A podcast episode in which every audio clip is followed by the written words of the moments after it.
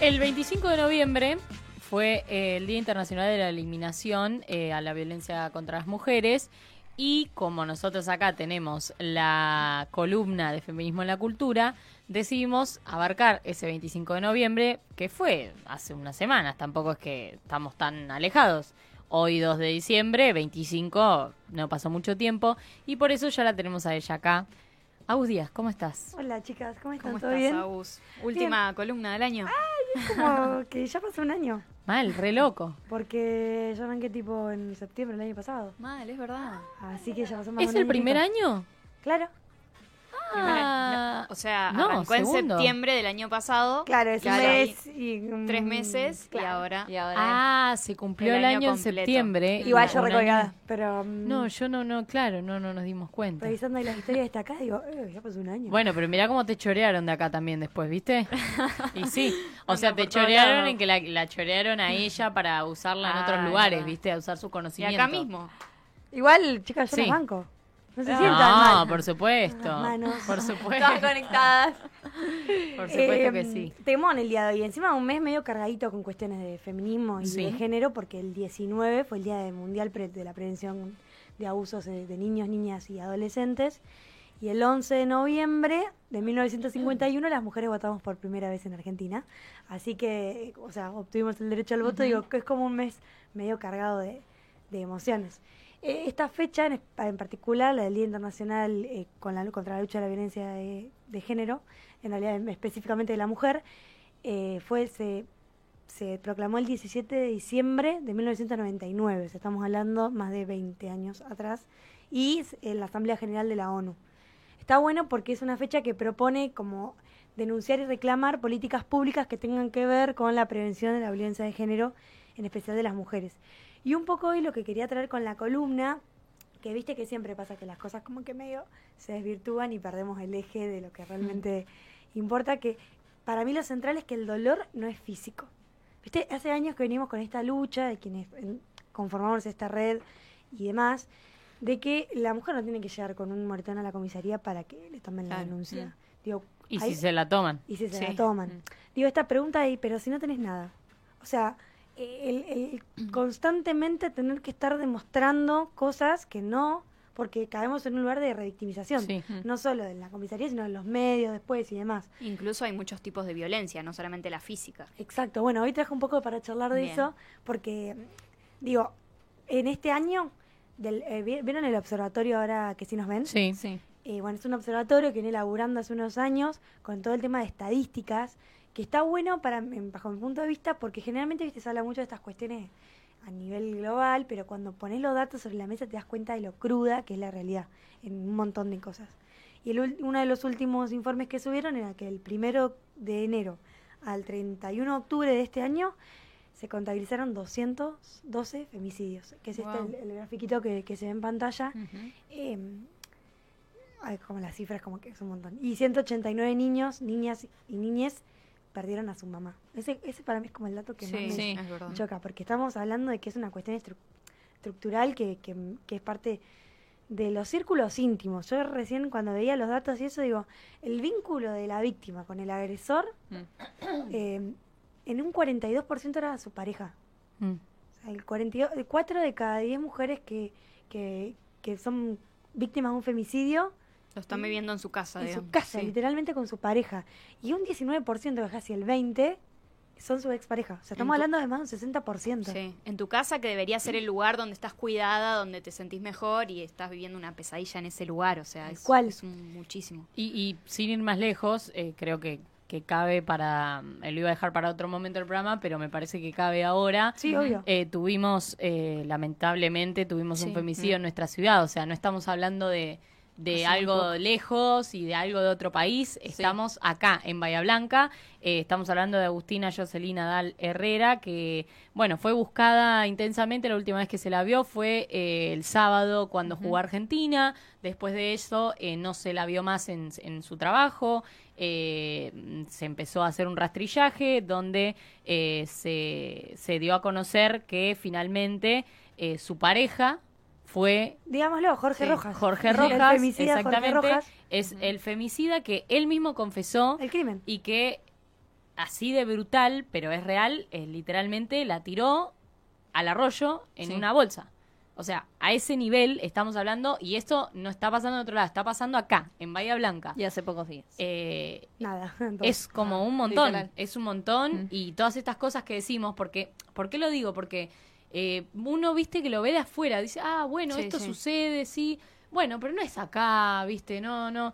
Y sí, o sea, no podemos caminar tranquilas a la noche o ni, al, ni a la mañana, ni a la tarde, ni en ningún momento. Chica, ni a las 2 de la tarde. Hoy, No. le- hoy estaba, em, bueno, en un barrio acá de Bahía, caminando, eh, X, eh, X empleado de una empresa de, de colgando cablecitos y demás, esperó que yo pasara para decirme, qué linda que estás. 2 de la tarde. Tenía un vestido puesto. Sí, sí, sí. Mm. Loco, yo ya estoy cansada. O sea, y, y es como que respiré y seguí caminando. Yo, ¿por qué me tengo que bancar esto? O sea, Sí, tal cual. un viernes a las 2 de la tarde. Y encima si le decís por el algo, calor. y- No sabes qué no, te puede no decir o qué puede hacer. No, sí, no, sí. yo no. Tal Otras cual. veces, en otro momento más adolescente de mi vida, mucho más eh, Sí. hormonal. Fuck you, todo, decía toda la mierda, viste, puteaba. Ahora es como que ahora sí tengo, Sí. tengo. O sea, antes era como estas cosas medias Mm. no sé si cegada, pero es como que me animaba un poco más, ahora no, ya ni siquiera. Y creo que coincido con vos completamente ahí, y que medio las feministas o las que nos reconocemos feministas o las que nos reconocemos como parte de la lucha esta, pecamos de las aguafiestas. Porque el miércoles que encontraron a Agustina, estábamos todos y todas manijas por el partido que jugábamos contra Polonia. Mm. Y yo me incluyo, yo también estaba que quería. Y, y llega la noticia que viene como a, a- No molestar, viene a mostrarnos cosas que están enfrente de nuestro, o sea. Y, siempre pecamos de agua fiesta, de que, güey. Y, y siempre te comes la carita de alguien como diciendo, dale de nuevo, again. Sí, Sí. Y. Loco, pasó. Pasó hace dos días, 2022, siguen matando mujeres por su condición de género. Es. eh, No sé, me genera un montón de angustia. Y sé que la columna fue la última del año y demás, pero que es un tema re bajón. Pero digo, y esto de, digamos el nombre. Hablemos del femicida, Jorge Rojas. Pongámosle nombre y apellido. Y hoy, hoy entré en una nota de un portal de acá, de, de digamos, de Argentina. Y la nota era, tipo, eh, bueno, femicida. Y la foto que estaba era de la piba, collage, al lado del pibe. Claro, no. No entendimos nada. O sea, estábamos mostrando la cara del tipo que la mató al lado de ella. Mm. Yo esa- esas cosas que tener ojo crítico y, y hoy el periodismo tiene que estar más alerta que nunca con esas cosas porque lo que decimos re importa, recontra importa. No es lo mismo que hablemos de femicidio que hablemos de la encontraron muerta. No, la mataron. O sea, es como, eh, son palabras o cositas que justamente el 25 de noviembre viene como a... ¿Viste esos días que necesitas como para volver a recordar data? Esto que vos decías de qué tipo de violencia. Y, y sí, capaz que lo viste en una materia de secundario, lo viste en la uni, pero nunca está de más Claro. Eh, Sí. refrescarla. No sé qué opinan, chicas, no quiero hablar sola, pero No, no, es, eh, o sea, es como que no te, te deja bastante sin palabras.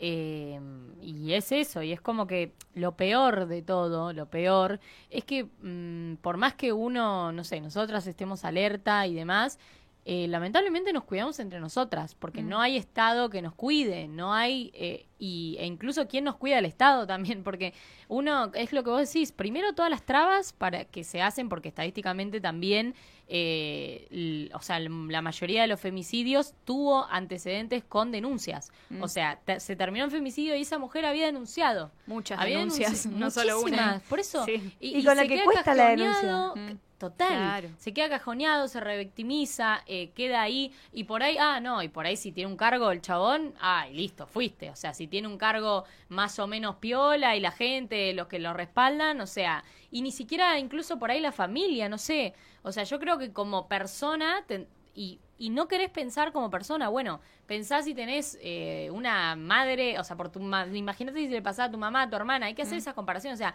real, tienen que matar a alguien de tu familia para que te des cuenta, porque sí. es Igual. eso. Sí. Eh, y bueno, y, sí, también eso de, hubo una movilización en nuestra ciudad, en la Plaza Rivadavia, que fue eh, en simultáneo con los festejos porque ganó Argentina. qué ¿no? contraste, ¿no? Qué Y loco, sí, sí. sí, realmente sí. Si Eh, tuviéramos una foto medio de arriba, es como que... te- te- Sería algo como muy choqueante, yo creo. La alegría y la Sí. tristeza la, Y las sí, en el mismo eh, tiempo. Porque, digamos, conviven esas cosas. Eh, a ver, voy a reconocerlo, yo también estaba re manica por el partido. Sí, obvio. Y a la vez leí la noticia y, me angustió y se te mezcla tu gana de estar re contento con tu mm, con tu incertidumbre y tu bronca Sí. y todo eso y, y ahora está muy difícil manejar lo, lo- lo emocional. Porque capaz que posta, bueno, ahora se vienen las fiestas, se viene el 25 de diciembre, primero de enero, Todo- donde te peleas con tu tío Facho, te a trompadas con tu tía que te pregunta si tienes novio o no. Digo, es como que eh, vuelven esas conversaciones incómodas, vuelven eh, los tópicos que nadie quiere tocar y se tocan, decimos no hablamos de política, terminamos todos hablando de política, eh, pero de alguna manera hay que cambiarlo. Yo a mí siempre me decían, ¿para qué discutís en la mesa? ¿Qué sé yo? ¿Qué sé? Es mi primer espacio, tenés 15 años, ¿dónde lo discutís si no es en la mesa de tu casa? Es Y tu sí, primer espacio de vinculación política social. O sea, es como que es la primera vez en donde vos tenés voz para decir algo y se te escucha o demás, pero es en la mesa de tu casa y a Obvio, de ahí sí. para arriba. Sí, seguro. Y además vas plantando como ideas que quizás ellos en ese momento te lo discuten a muerte, pero algo le plantaste Acá. como para que al, al menos lo analice o lo considere y quizás Porque no sé. cambiar no, no va a cambiar nunca de opinión, pero siempre le creo que le va a quedar como esa cosa picante que le que tiraste, Sí, mal. para Eh, que en algún momento le resuene. O, o, o, Sí. o siempre queda, que me pasa seguido, como bueno, estás discutiendo en ellos, terminó la conversación, corte A, pasaron tres horas, pasa algo que tiene que ver con lo que discutiste, ¿viste? Y se quedan como, Sí. ah, ah, era, era esto que me estabas diciendo. Tal cual. Y después, por lo menos en mi casa, eh, pasa que terminás juntando como aliadas. Sí, sí, sí, sí. Parece mi hermana de 14. Claro. "Bueno, Agustina tiene razón. ella". no, pero tranquila, no es por ahí porque te va a frustrar, pero bueno. Claro, Es claro. como que terminás sí, sí. juntando, ¿viste? Pero bueno, ahí ya ves, cambiaste Claro. una cabeza o ya alguien que piensa Que tampoco como es vos. adoctrinamiento, tipo, yo no la puse a mi hermana contra la pez, vos tenés que decir esto. No, No, la no. piba leyó cosas, entendió algo que vos no, es contemporánea a procesos que vos no, entonces Re. como que también tiene que ver con eso. Sí, y son etapas y son épocas también, porque lo que, que nuestros padres eh, han, les han dicho o han leído no es lo mismo que Claro. ahora. Entonces es Y como se han muy enfrentado a sus padres seguramente Claro, también. Tal cual. Bueno, la última, hoy hablaba con una chica que jugó al, al fútbol, me dice, no, yo cuando era piba, dice, nos llamaron de la escuela, éramos cuatro, dice, pero mi, mi mamá no, no me dejó porque era mujer, me dice. Dice, yo Claro. me crié con cuatro hermanos varones. Encima esta cosa de, o era un pibe más, me dice, esta frase la Mm, escucho un montón. sí, sí, sí. No, eres una piba jugando. No se lo puedo decir porque es ofensivo decírselo. Pero digo, no, eres una piba jugando al fútbol. Te criaste entre varones, Claro. te criaste entre varones, pero digo, se juega bien al fútbol. Y es como que me lo contó y digo, loco, capaz que se pidió una re oportunidad esta piba. Y sí. Sí. Porque de cuatro ella no, y es como. Sí. Y me decía, no, una es árbitra, no sé qué, y me contaba la historia de cada una, y me dejó repensando. O sea, hoy me pasaron dos o tres cosas que me, que me Sí, quedaron dando cuántas cosas a, a uno en, en su familia también, viste que, no sé, eso era, a mí me pasaba que por ahí también había muchos hombres y por ahí entre mujeres, más allá de, de mis tías, mi mamá y por ahí mi prima, después son todos hombres. Y los chavales no hacían nada y por ahí uno, ¿por qué? Porque son mujeres, ah, poné la mesa, ¿eh? Pero este no está haciendo nada, Claro, ¿por qué mi tengo que hermano hacer también yo? que ponga la mesa. Claro, Claro. Y, te- y te- me da una re bronca, ¿viste? Y, y por ahí nada, uno no lo hacía. Sí. Pero, Pero era ni como. siquiera una bronca ¿qué de, ay? ¿por qué no? ¿Por qué? ¿Por qué es varón? No, te da bronca porque te da bronca, porque es tu Claro. par y no está haciendo nada. Claro, ¿eh? claro, tipo, hagámoslo todos en todo caso, ¿viste? Claro. Sí, sí, re, pasa eso. Tal cual. Eh, pero bueno, creo que igual más allá de las generaciones y eso, la violencia es violencia Sí. en cualquier generación. Tal cual. Y, y nada, y es el darse cuenta de, de que yo creo que sí se daban cuenta y sí sentían que estaban siendo violentadas. Pero lo dejaban pasar. O sea, yo no creo que ninguna mujer en, su- en, en cualquier tiempo Sí. no haya sentido que estaba Que siendo. Mm, violentada. algo que está mal, Para mí claro. rece, porque se siente, pero ¿qué pasa? Eh, Es eso, es el miedo, es bueno, tengo que, se, o sea, tengo una familia, o sea, de ¿Cómo voy marido, a hablar? ponele, o todo Sí. eso, bueno, no, y Pero, priorizo a mi familia, pero lo sienten, o sea, no es que, ah, no, antes no se, no acá era tocas, eso. Acá tocas dos cosas eh, que son re importantes de ver, porque si no las ves te estás comiendo un montón. El- el- en la ley esta de protección integral de las mujeres, que están acá en Argentina, es la 26.485, habla de los tipos de violencia y enmarca dos y te da ejemplos, ¿no? Y una es la violencia psicológica, que tiene que ver con causar daño emocional, disminuir la autoestima, eh, hace que la persona no pueda, eh, o sea, perturba el desarrollo personal Sí. de la persona. Y también atenta contra, no sé, creencias, decisiones y demás. Ponele una frase que es como, bueno, vos no servís para nada. Nunca entendés Sí, nada, sí. nunca entendés nada. Para mí esa es la peor. Que no entiendo. Ponete acá, administra vos la casa, cocina, cuida a Claro, los pibes, sí. llévalo a la escuela, tráelo. Digo, que no entiendo de la vida. No sé cómo poner un remacho, o sea, Claro. no- claro.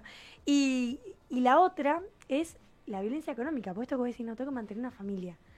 Muchas veces la las personas que están en una situación de violencia de género dependen económicamente no te puedes ir porque podés quedas ir- en la calle. Sí. porque capaz que no llegaste a estudiar o tenés el Claro. secundario terminado, podés a conseguir laburo y muy probablemente tengas que gastar más plata en niñera para que cual. te cuide a tus hijos que la plata que conseguís de tu laburo, Sí. que te sea re poco redituable, que te empiezan a ningunear por, la, por laburar. Tu laburo es re tranqui. Todas cuestiones que tienen que ver con lo económico que afectan negativamente la subsistencia de la persona, porque, digamos, hoy creo que la, el desafío más grande que tenemos como mujeres es la autonomía. Mm. El hecho de decir, che, loco, con mi sueldo puedo pagar un departamento y eh, está bien que hoy economía argentina es re difícil, ¿no? Pero te puedes bancar sola aunque sea en algo.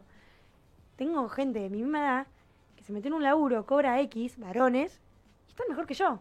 Y digo, y hablemos de plata, porque la mina nunca hablamos de plata, que esa es otra que a mí me hace recalentar. ¿Por qué las mujeres no hablamos de plata? Vos no decimos cuánto cobramos. Con Cele, eh, la, que es directora de la radio y demás, hablamos el otro día de el tema de, de que no se habla de plata porque en algún punto es como que el silencio de nuestro sueldo hace que el, el- digamos, el nunca preguntarle el sueldo del varón es como que se mantiene esa brecha desigual, Mm. porque no nos preguntamos. Hay un Claro, silencio claro. ahí. O sea, como no, yo no sé cuánto gana el otro, nunca me va a incomodar cuánto gana Claro, yo, porque para mí está bien. Entonces digo, eh, me pasó el libro, después se los paso para si lo quieren para otra columna, además me lo pasó el nombre Cele, pero digo, eh, ahí tocaste dos cosas claves, que es la, la violencia psicológica y la violencia económica.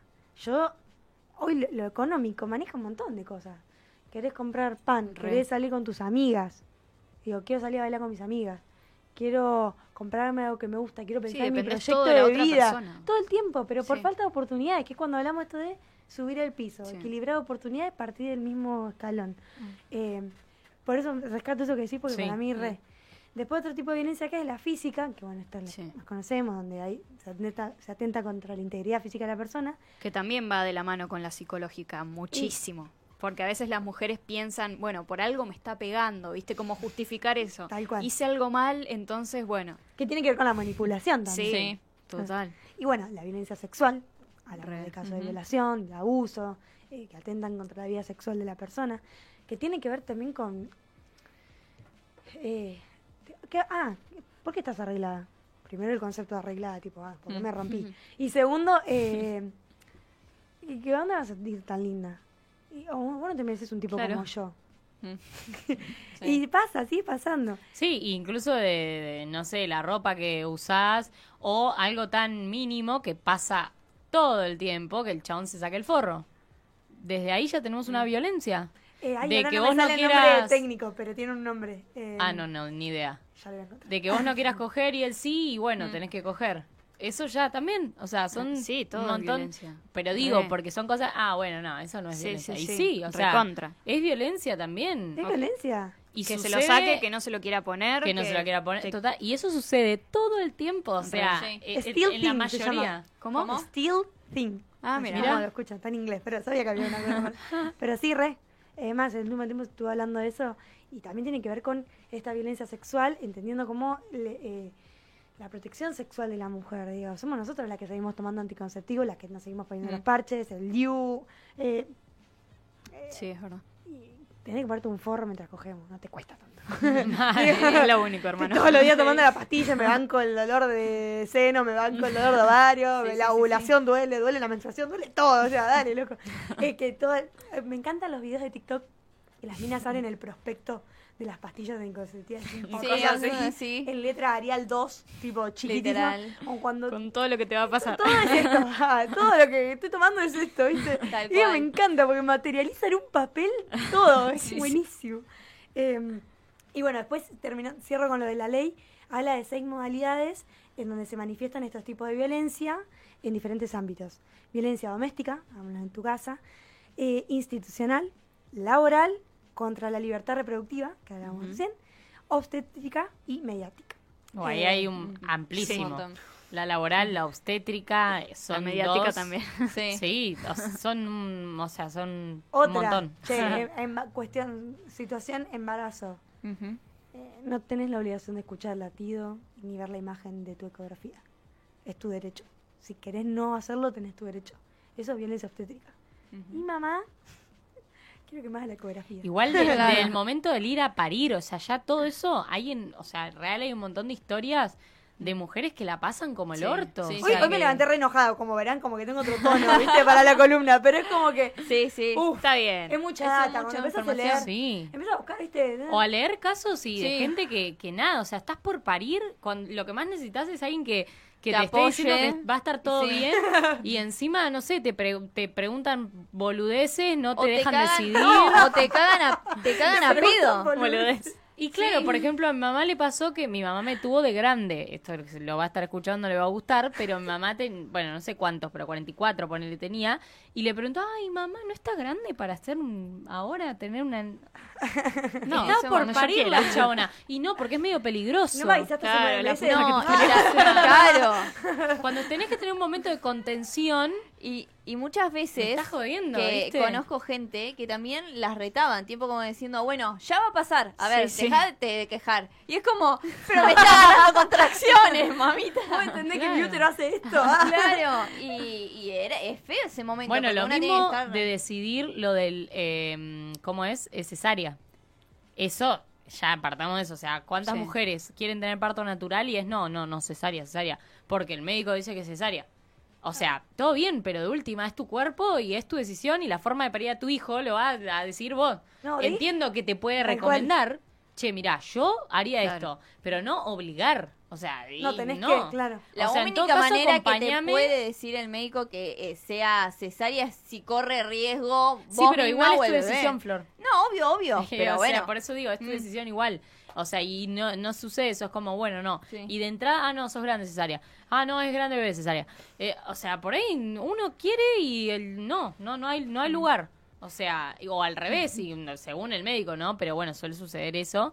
Eh, y nada, y lo, lo- lo mismo, son todos médicos, hombres. No sé, yo no conozco muchos muchas minas que traigan al mundo bebés, que, o sea, y no conozco re mal, debe haber una banda, pero digo, Claro. o sea, las que conozco que, que sé alrededor que han parido, son todos chabones, o sea, un chabón te está acompañando en ese proceso que es Sí, hiper... o, o- o que, digamos, que el, que el ámbito sea cuidado, más allá del género de la persona que te atienda, que el ámbito sea cuidado. Digo, acá agarramos en los últimos 10 minutos de esta columna y tenemos un montón sí, de sí, tucu, tucu, tucu para abrir, tipo spoilers para abrir y demás.